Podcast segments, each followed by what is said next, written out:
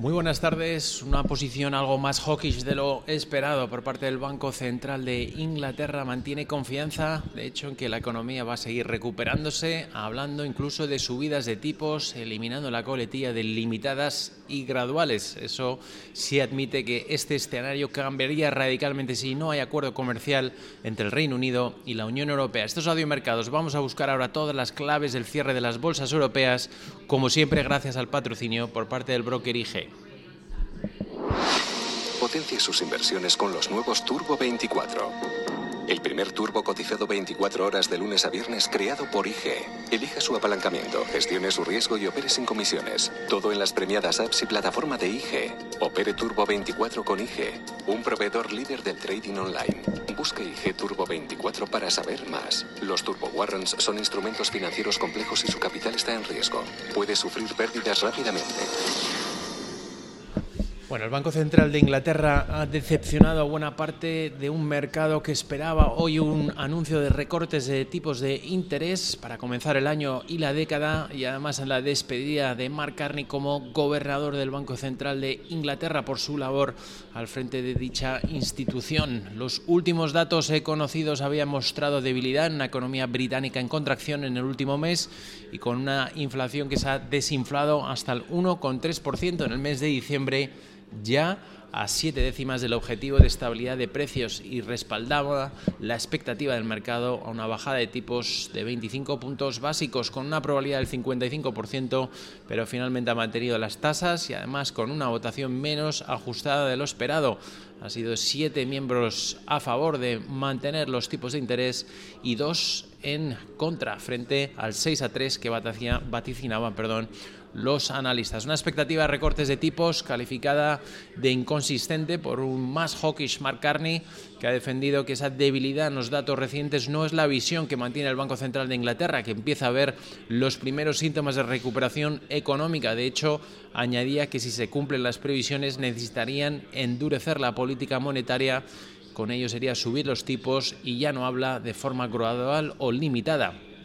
Eso sí, advertía de que este escenario podría cambiar radicalmente si la Unión Europea y el Reino Unido no fueran capaces de cerrar un acuerdo comercial antes de que finalice el periodo de transición en diciembre del año 2020. 20. Todo con unas bolsas a las que hoy ha vuelto el modo risk-off, aversión al riesgo por parte de los inversores ante el fuerte avance de la situación en la crisis en torno al coronavirus y el temor a que deje un impacto importante, ya no solo en, la, en China, sino también a nivel global llaman al menos 170 fallecidos y más de 7.700 casos solamente en el país asiático. Y la cifra de afectados a nivel global habría alcanzado los 8.100, superando los números que dejó el virus SARS que asoló Asia durante el año 2003. La Organización Mundial de la Salud podría declarar hoy el estado de emergencia sanitaria internacional en la rueda de prensa prevista. Recuerden en algo menos ya de dos horas que por supuesto van a poder seguir en directo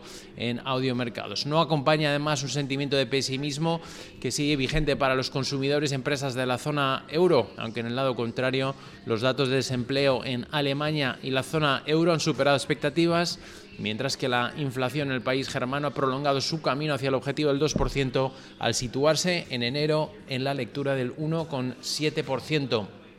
En este contexto, finalmente las bolsas europeas han cerrado con importantes caídas, como ha sido el caso de la Plaza de París, el CAC 40 se ha dejado un 1,4%, ha cerrado en los 5.871 puntos, DAX de Frankfurt se deja otro 1,4%, 187 puntos habría restado el índice de Frankfurt cerrando en los 13.157 puntos, el Eurostock 50 cierra con caídas del 1,3% en los 3.687 puntos. Londres, el FTSE 100, caídas por debajo del 1,4%, 7.381 puntos, Milán se deja un 1,6% cerrando, el FTSE MIB en los 23.781 puntos, el IBEX 35, el selectivo de Madrid se deja un 0,8% cierra finalmente en los 9.467 puntos. En el plano corporativo, a nivel empresarial, pues sobre todo destacar eh, las empresas del sector del lujo una vez más vuelven a acusar las presiones procedentes de la extensión de la crisis del coronavirus. Hemos visto cómo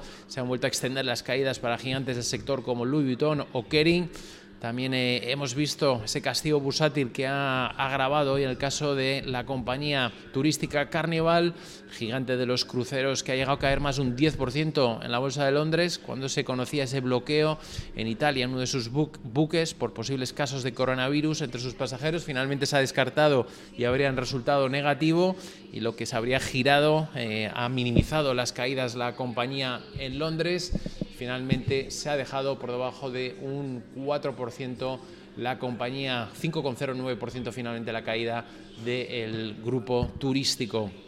Aquí en España, poco antes de la publicación de sus cuentas, previstas para el próximo 4 de febrero, hemos eh, conocido cómo Siemens Gamesa habría lanzado un nuevo Profit Warning. El fabricante de aerogeneradores ha avanzado un impacto de 150 millones de euros por costes materiales imprevisibles de carácter excepcional en particular por la llegada anticipada del tiempo invernal que ha afectado hasta cinco proyectos eólicos en Noruega.